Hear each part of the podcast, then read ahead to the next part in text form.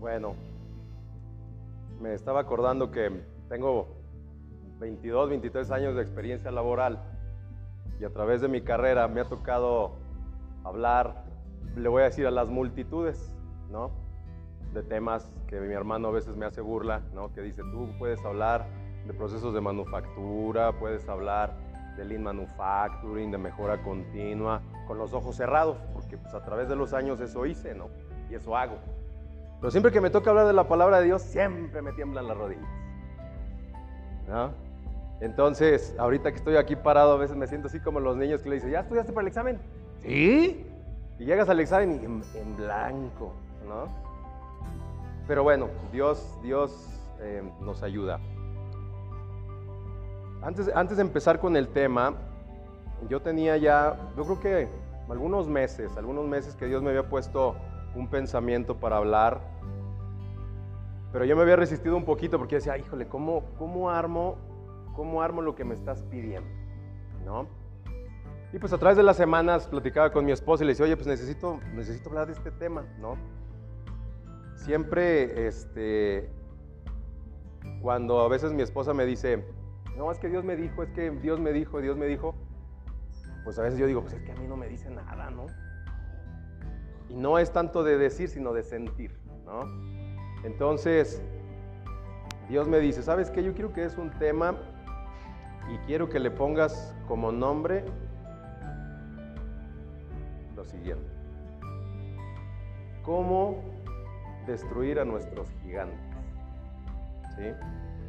Y obviamente yo no me voy a poner ahorita a platicarles de los gigantes que cada uno de nosotros tiene, porque cada uno tiene un gigante, dos, tres, veinte, los que sean. Pero eso es, eso es un gigante entre ustedes y Dios. Yo les voy a hablar de cinco pasos con los cuales podemos destruirlos, cómo podemos derribarlos, ¿no? Y, y cuando estaba yo armando la predicación, me faltaban algunos puntos que necesitaba yo acomodar. Y la verdad es que Dios, Dios las acomoda de una forma muy padre porque este fin de semana, que fue el viernes y el sábado, eh, los jóvenes tuvieron un evento en el Calvario, un evento de jóvenes. Entonces yo pude asistir el día de ayer, ya por la tarde que llegué con Sam. Y la verdad es que hubo dos prédicas que me, las dos últimas que me llamaron mucho la atención, que me quedé yo después meditando cuando llegué a la casa y una de ellas, la, primera hablaba de, de, Moisés y la zarza. Y a veces yo, me, yo recordaba que cuando yo platicaba con mis amigos, y todavía ahorita ya peladotes como yo, todavía dicen que la, la Biblia a veces son muchas historias, ¿no? Y la verdad es que sí, hay muchas historias, pero cuando nosotros realmente estamos dispuestos a escuchar las letras chiquitas, a escucharlas y a entenderlas, no, se nos abre el pensamiento bien padre, ¿no?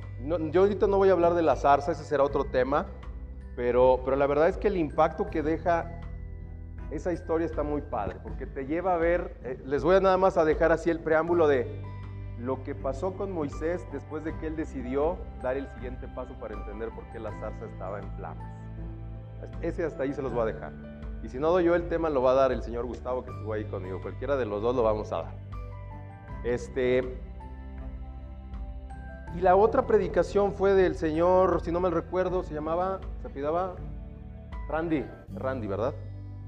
Y hablaba de cuando tú estás en, los pies del Señor y haces una, una remembera, ¿cómo se dice? Una rem, remembranza él, él, él, él, le dolía mucho el decir, bueno, yo ah, cuando recibí a Cristo a los 17 años, yo le entregué todo, pero él decía a sus 67 años, él decía, él se ponía a pensar y decía, realmente lo que yo le prometí a Dios sucedió en, su camino, ¿no? Y eso también me llamó mucho la atención porque yo a pesar de que recibí a Cristo a los 15 años, pues ya tengo 45, entonces ha sido un camino grande, ¿no? Que a veces si yo me pongo a reflexionar, yo digo, híjole, creo que le he quedado de ver mucho, ¿no? Pero, pero lo que sí estoy convencido es de que Dios siempre está ahí, siempre, esperando, ¿no? A veces creemos que no está, pero siempre está ahí. Más bien los que a veces nos ausentamos somos nosotros, ¿sí? Entonces, eh,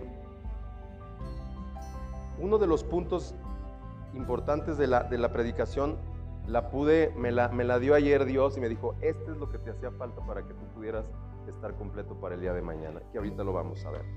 Entonces, yo cuando les hablo de, lo, de jóvenes, de jóvenes, perdón, de gigantes, ¿qué se les viene a la mente cuando hablo de gigantes en la Biblia? Goliat, ¿verdad? Entonces, vamos a ver rapidísimo, si todos, si me pones en, la... Sí se saben la historia de David y Goliat, ¿verdad? ¿Sí? ¿De qué se trata? ¿Quién me quiere decir? Muy rápido. Esa es otra historia, ¿verdad que sí? Pero que tiene un montón de poder que ahorita vamos a descubrirlo. Bueno, vamos a poner, les voy platicando, no vamos a leer todo porque es un montón, pero 1 Samuel 17, 29. ¿Qué es lo que, qué es lo que pasa en, la, en, en esa batalla? Goliat, que todos saben que era muy grande. ¿Alguien tiene alguna idea de más o menos, de acuerdo a los cálculos, de qué tamaño era? ¿Cuánto? De 3 metros, ¿no? 2,90 para ser casi exacto. Entonces, y los israelitas eran más chiquitos, ¿no? Dicen que Goliat era dos veces el tamaño de lo que eran los israelitas. Entonces, un pelado, si un pelado de 2,05 ya es grande, imagínense uno de 2,90, es más, no, yo creo que es del tamaño del marco de la puerta. Pero acá, mamey, ¿no? Entonces, pues obviamente, ¿qué es lo que pasa? Que están en la guerra y él, y él era el guerrero que salía al frente siempre con su escudero para retar a los israelitas. ¿Qué les decía? El que me, el que me venza, todo, todos los filisteos estaremos al servicio de ustedes. Y si yo los venzo, ustedes van a estar al servicio de nosotros, ¿no? Y entonces por ahí, ¿qué, qué figura sale? ¿Eso estuvo durante cuánto tiempo? ¿Alguien se lo sabe? ¿Cuánto tiempo estuvo con esa amenaza? En la guerra. ¿Alguien se acuerda?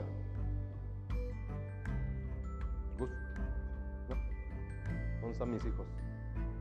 Mateo, ¿cuánto? 40 días, ¿no?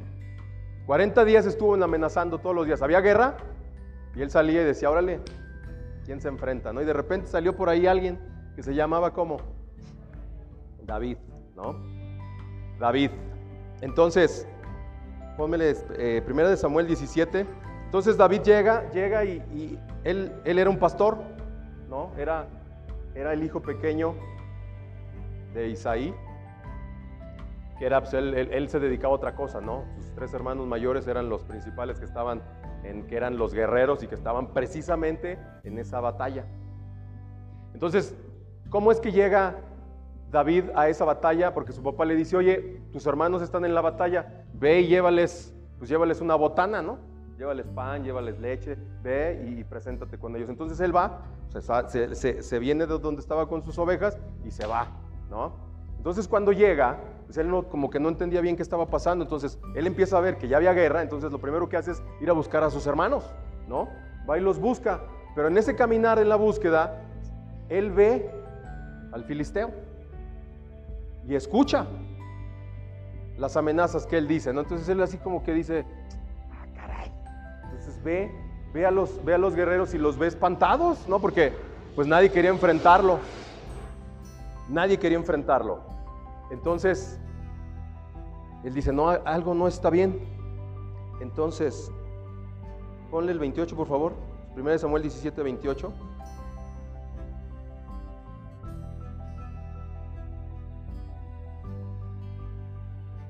Dice, él lo escucha y su hermano Eliab, el mayor, lo ve. Entonces le dice, y oyéndole hablar a Eliab, su hermano mayor, con aquellos hombres, porque David estaba hablando con los demás guerreros, dice, se encendió en ira contra David y dijo, ¿para qué has descendido acá? ¿Y a quién has dejado aquellas pocas ovejas en el desierto?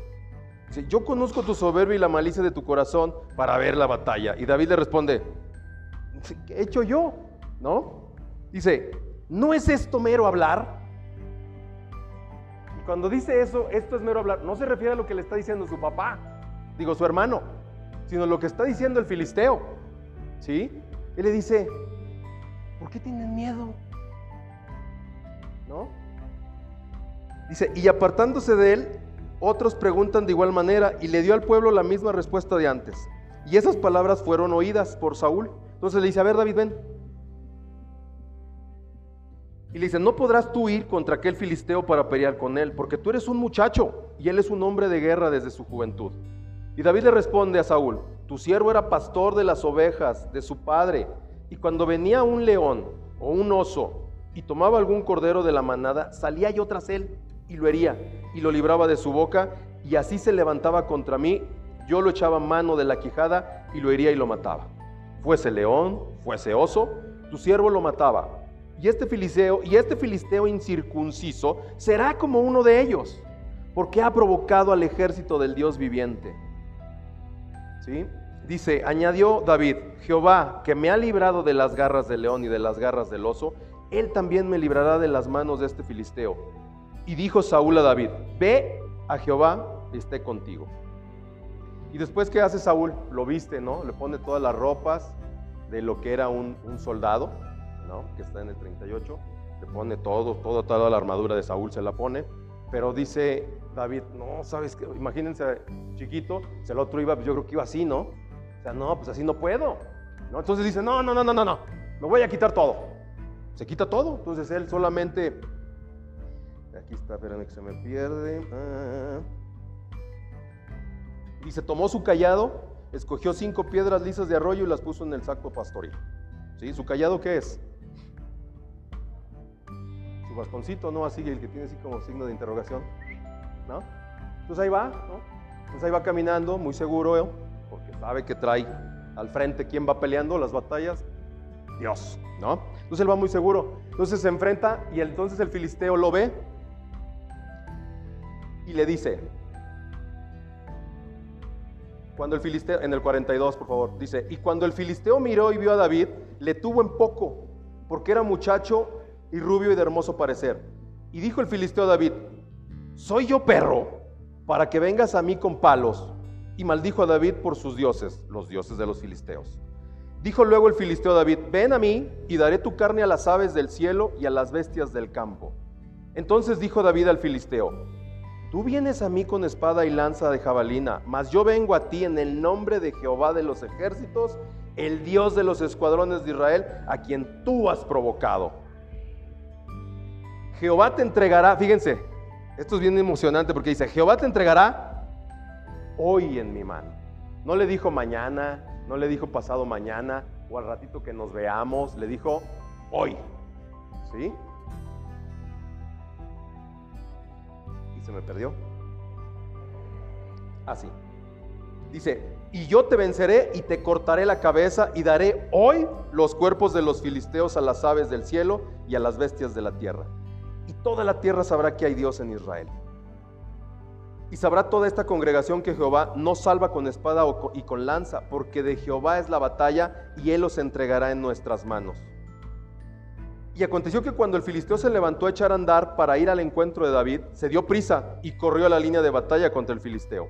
Y metiendo David su mano en la bolsa, tomó de allí una piedra y le tiró con la honda, e hirió al filisteo en la frente y la piedra quedó clavada en la frente y cayó sobre su rostro en tierra. Y el 50 dice, y así venció David al filisteo con honda y piedra, e hirió al filisteo y lo mató sin tener David espada en su mano. ¿Sí? Entonces, para cualquiera que lo lea dice, ay, qué bonita está la historia, ¿no? Pero vamos a ver un poquito realmente el poder que tiene esta historia, ¿no? Yo les decía, les voy a dar cinco pasos para poder destruir nuestros gigantes. ¿Sí? Pero antes lo que quiero es que repitan conmigo, después de mí. Lo que te está tocando a ti vivir, Dios tiene un plan. Lo que te está tocando a ti vivir, Dios tiene, Dios tiene un plan.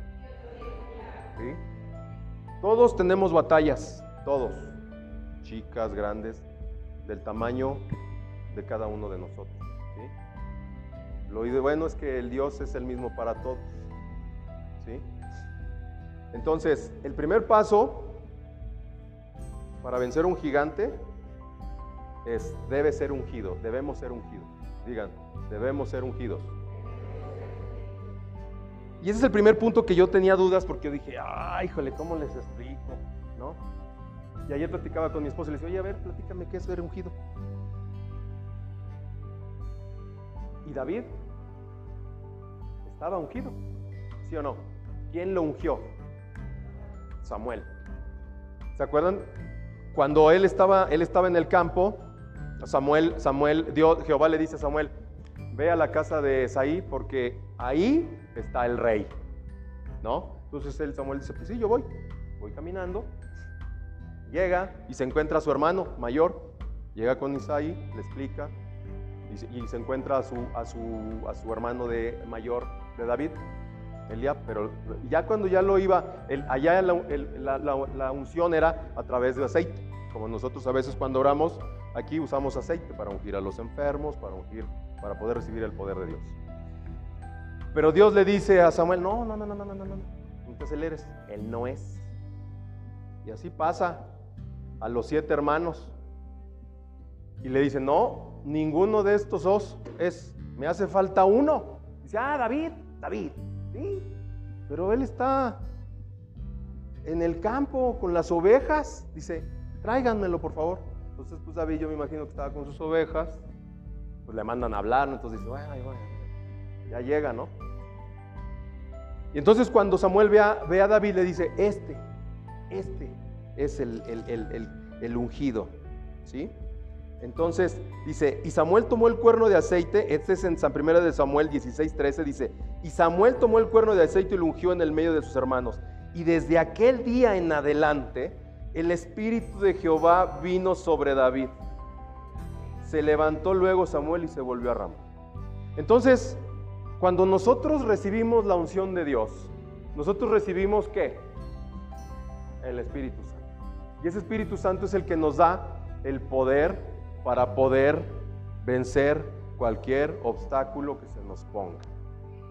¿Sí?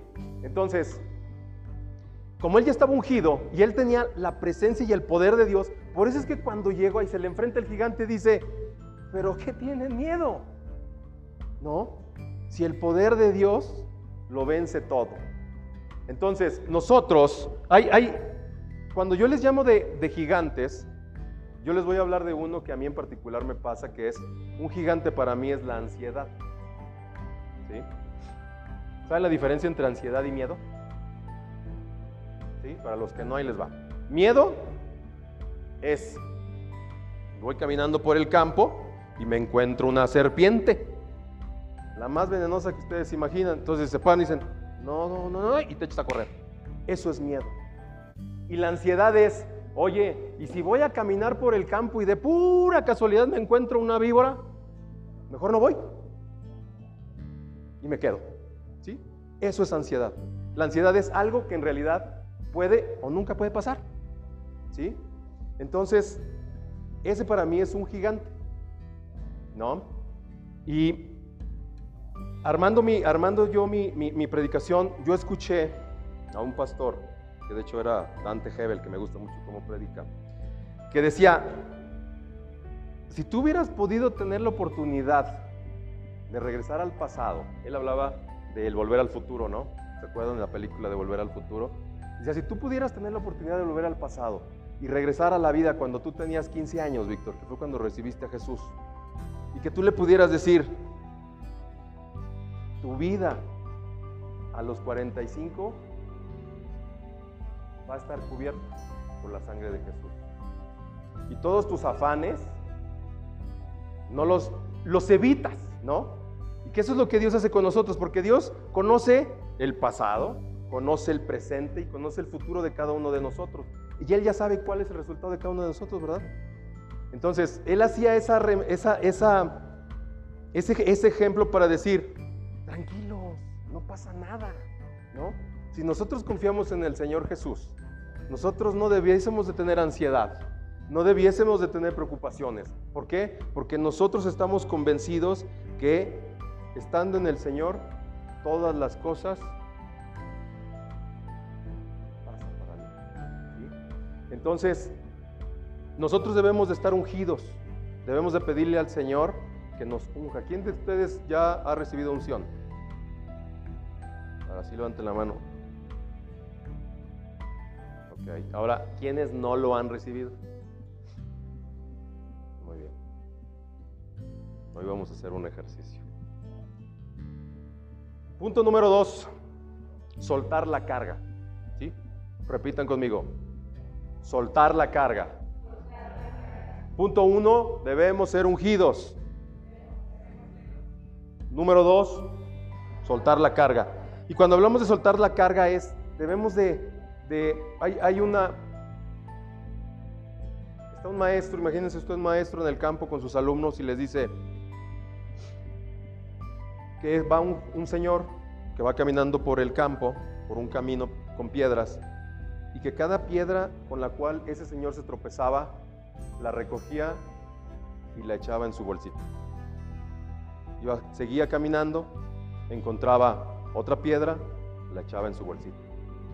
Y así lo hizo durante mucho tiempo, hasta que llegó un punto en el que la bolsa estaba tan pesada que ya no podía caminar. Ya no podía, ya era tan pesada que estaba estancado. ¿sí? Entonces, cuando hablamos de soltar la carga, es nosotros tenemos que soltar la carga, una ofensa que nos haga alguien es una carga, ¿sí? Una preocupación que no nos deja es una, es una carga. El andar de chismoso es otra carga. ¿Por qué? Porque nos llenamos de información que no necesitamos, pero por andar de chismosos la echamos a nuestra bolsita. ¿Sí? Entonces llega un punto en el cual estamos tan fatigados, tan fatigados, tan fatigados, que ya no podemos ni siquiera levantar las manos a orar a Dios porque estamos muy cansados por las preocupaciones. Y eso nos lleva a enfriarnos en la palabra de Dios. Porque estamos tan preocupados en las cosas del mundo que se nos olvida que está Dios arriba esperando a ver a qué reaccionas. Decirle, eh, acá estoy, ¿no? Porque sabemos que Dios es tan, tan, tan correcto que Él no va a ir a desgreñarte y decir, no, no va a ir. Él va a esperar a que tú lo hagas, a que tú le digas, ¿sabes qué? Dios, ya no puedo, necesito de ti. Entonces nosotros tenemos que aprender a soltar el odio, ¿sí? el rencor, las ofensas, de tal manera que podamos tener un respiro y descansar para poder entrar a lo que Dios quiere. ¿Sí? Por ejemplo, yo hace dos años Estuve 20 años en sopas y en tres meses me corren. Y yo decía, ¿por qué? Cuando me despiden, lo único que me dijeron es muchas gracias por tus 20 años. Este, el, grupo quiere hacer, quiere caminar otro camino y pues lo queremos hacer sin ti. me fui con esa respuesta. Pero yo en mi mente yo dije, yo quiero poner un negocio. Yo tengo ganas de poner mi negocio. Y era algo que ya tenía yo en la mente.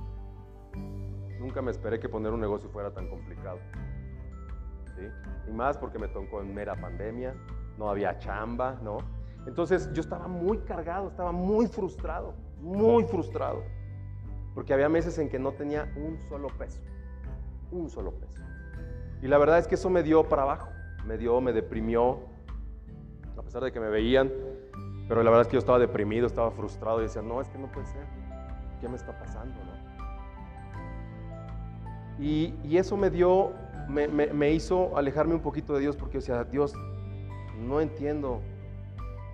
Todos los días oro, todos los días te pido por este trabajo, por este empleo, por este desarrollo de la empresa, pero todas las puertas están cerradas. Entonces llegó un punto en el que me cansé. Dije, pues no, no pasa nada, ¿no? Y así pasaron dos años, ¿no? Hasta que un día, estando, nos fuimos de vacaciones, estando un día, me habla el dueño de la empresa Sopas. Me habla el dueño que se llama Federico Sopas, que es el hijo de Gianfranco Sopas. Y me dice, oye Víctor, fíjate que tenemos un montón de problemas. Y digo, mm, luego, so what? ¿No?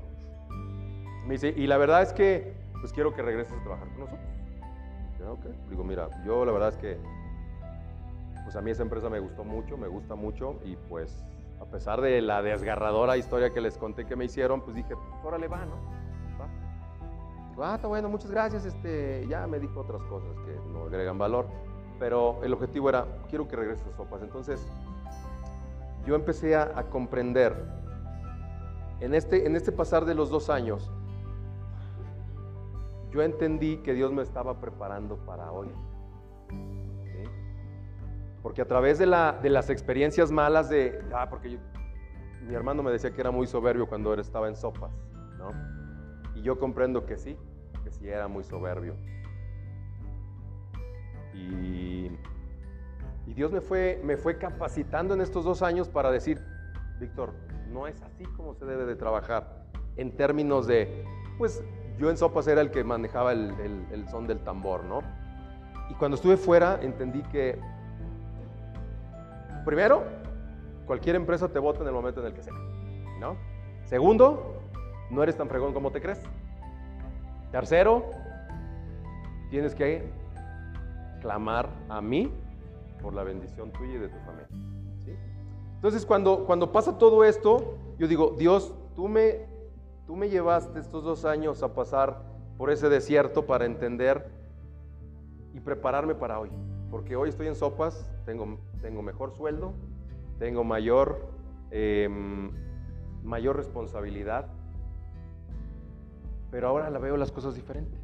Ahora lo veo con más cabeza, con más inteligencia, con menos, eh, ¿cómo decirlo? El orgullo ya no es así, ahora es, porque antes era, no lo haces tú, lo hago yo, no pasa nada, ¿no? Pero ahora no, ahora el delegar y decir, lo haces así, lo haces así, empezar a ser maestro, fue lo que me ayudó en estos dos años. Entonces, ahí es en donde dice, lo que te está tocando a ti vivir, Dios tiene un plan.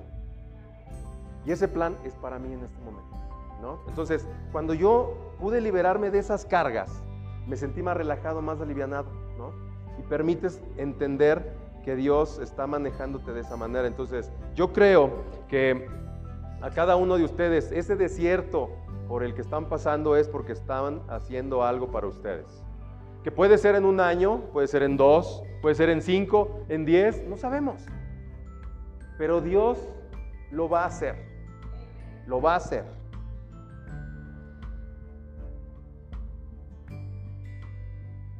Punto número tres.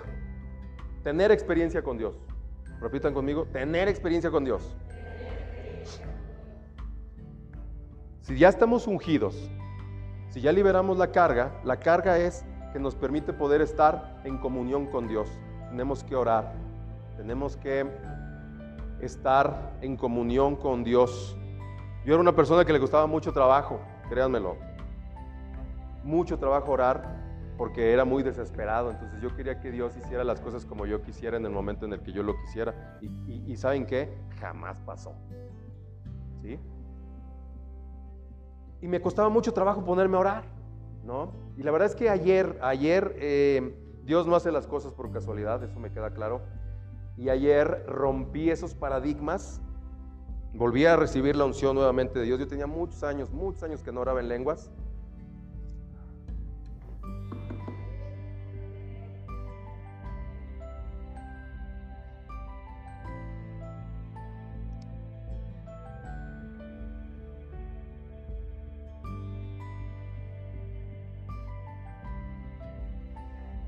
Cuando, cuando lo vuelves a hacer, híjole, es una experiencia muy padre, muy, muy padre. Entonces, yo los invito, esa experiencia que tienen que hacer, háganla, no, no lo dejen, ¿no?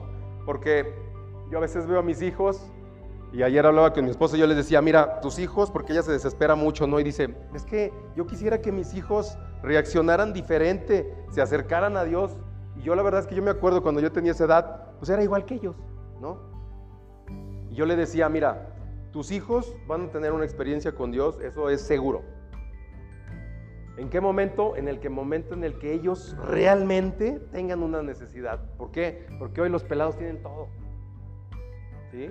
Yo ayer veía a un joven que estaba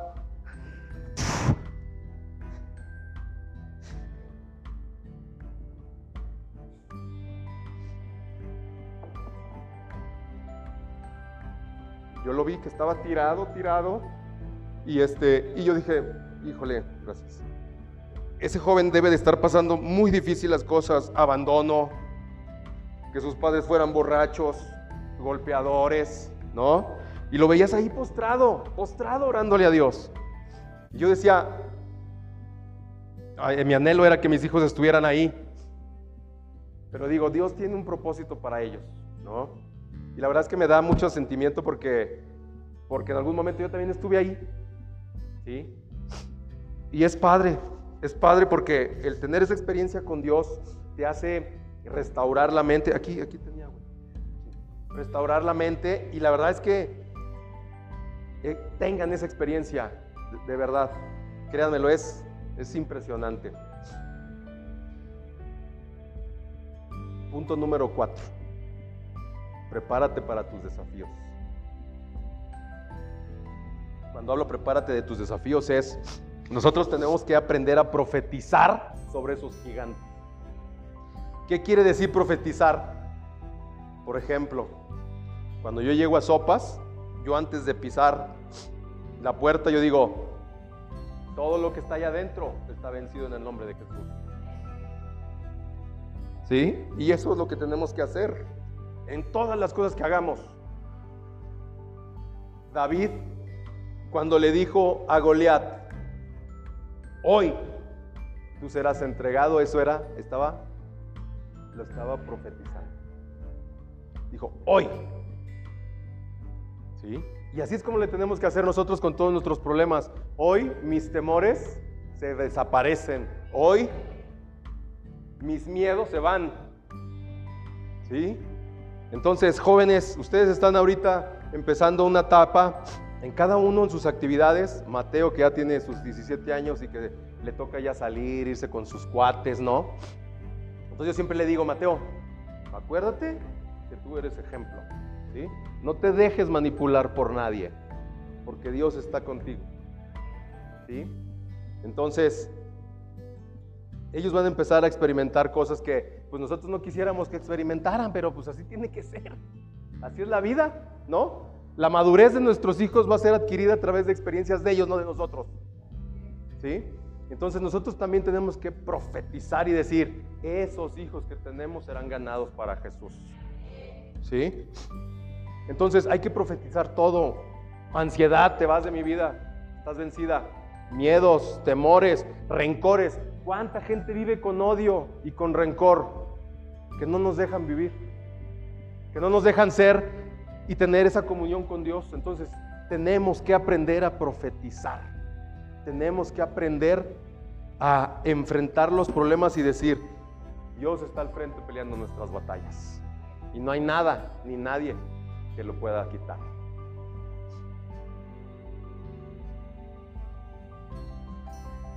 Cuando, cuando, David mata a Goliat, imagínense la escena. Ciérrense los ojos, cierren los ojos, imagínense lo que les voy a platicar. El filisteo enorme, peleando, corriendo a través de él. Imagínense un monstruo de tres metros corriendo hacia él. Y él, con la tranquilidad del mundo, saca su piedra, la pone en su onda, la agita y ¡fum! La manda. Yo me imagino que en ese momento hubo un silencio. Un silencio. Y de repente nada más se oye.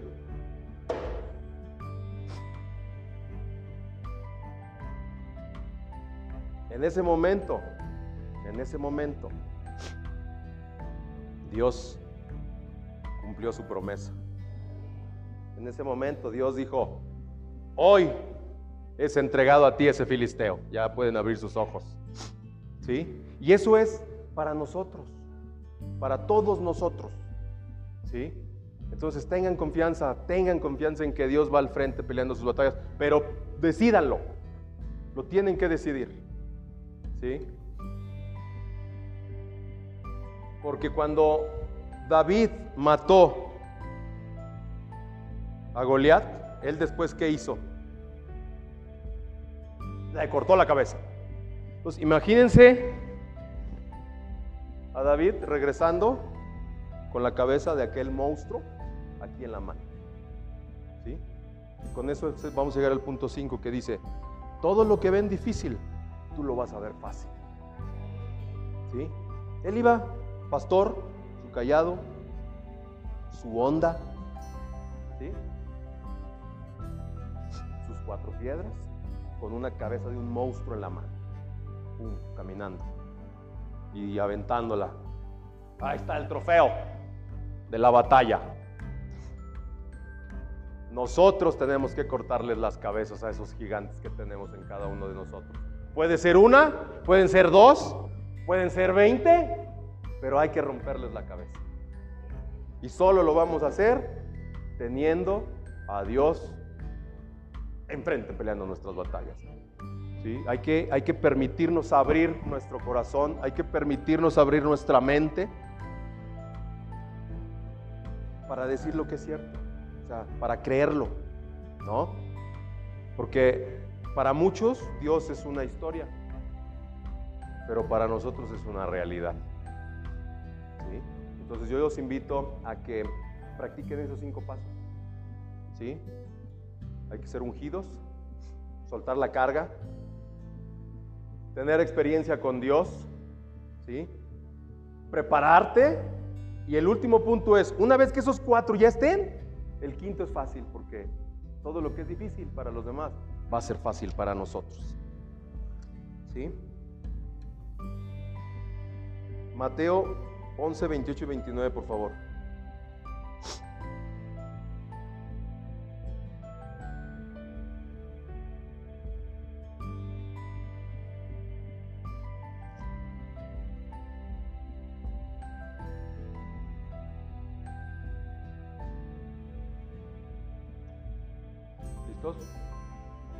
Dice, vengan a mí todos los que están cansados y que llevan cargas pesadas, que yo los haré descansar. Este versículo es muy potente. Si nosotros queremos vencer, el punto 2 tiene que estar regido de este versículo. Hay que entregarle nuestras cargas a Dios. ¿Sí? Déjenme ver qué me falta.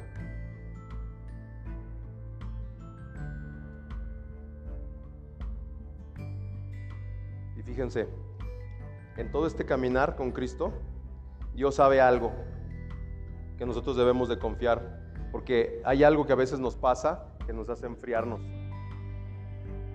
Dios sabe que en nuestro caminar vamos a fallar.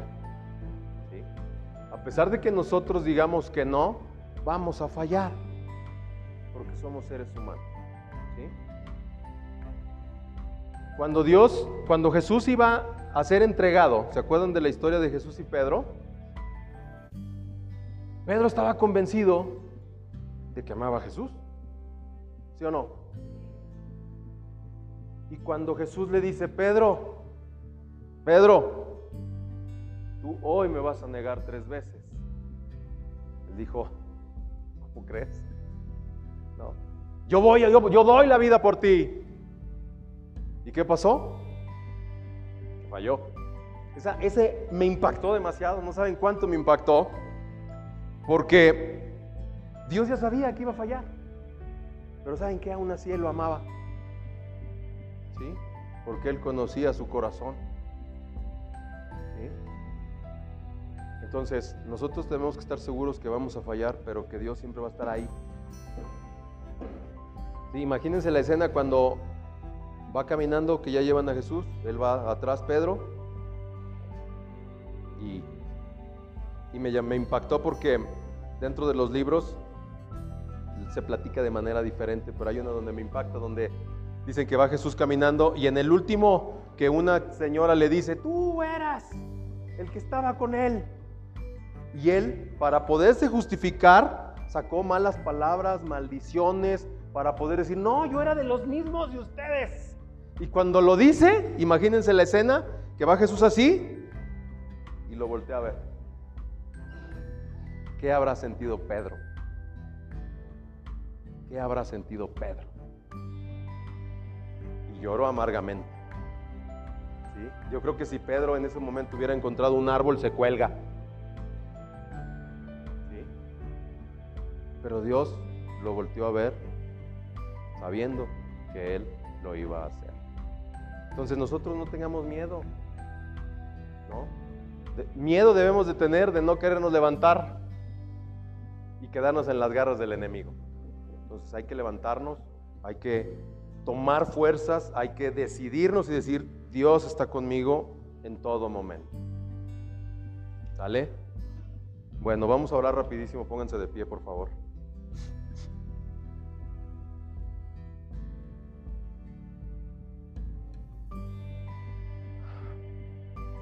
Señor, te damos gracias, Padre, por esta palabra, Señor, que tú nos has dado, Dios. Yo declaro que es una palabra que viene de ti, es una palabra que abre nuestros corazones, que abre nuestras mentes, que abre nuestro, nuestro, nuestro ser para poder recibir de ti, Señor.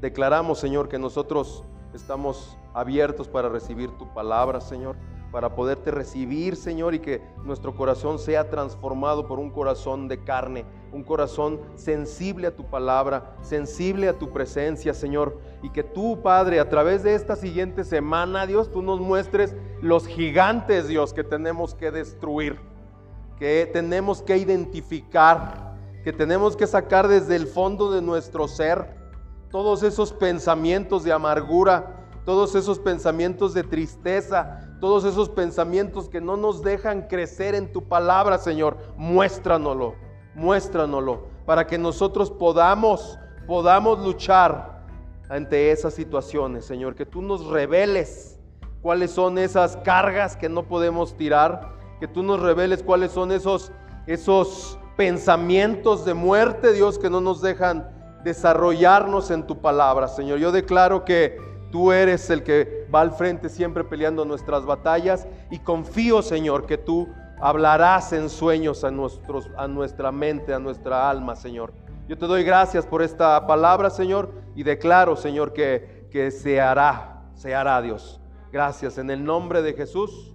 Amén.